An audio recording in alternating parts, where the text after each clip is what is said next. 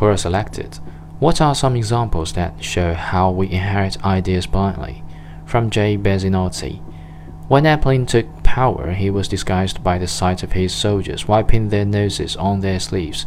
To prevent these, he had the uniforms made with hard metal buttons sewn on the sleeves. Today, men's suits still have buttons sewn on the sleeve. Sometimes they have actual buttonholes, but they are never meant to be unbuttoned. Some people say the buttons were functional at one time so that suit jacket sleeves could be rolled up to do work as well, but we don't do that either anymore. Another common theme that had passed from history is the proof content on liquor bottles. Most people know that 100 proof booze is 50% alcohol.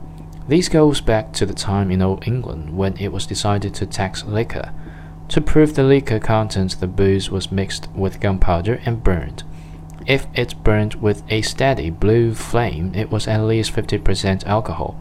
Therefore, 50% alcohol was 100% proved.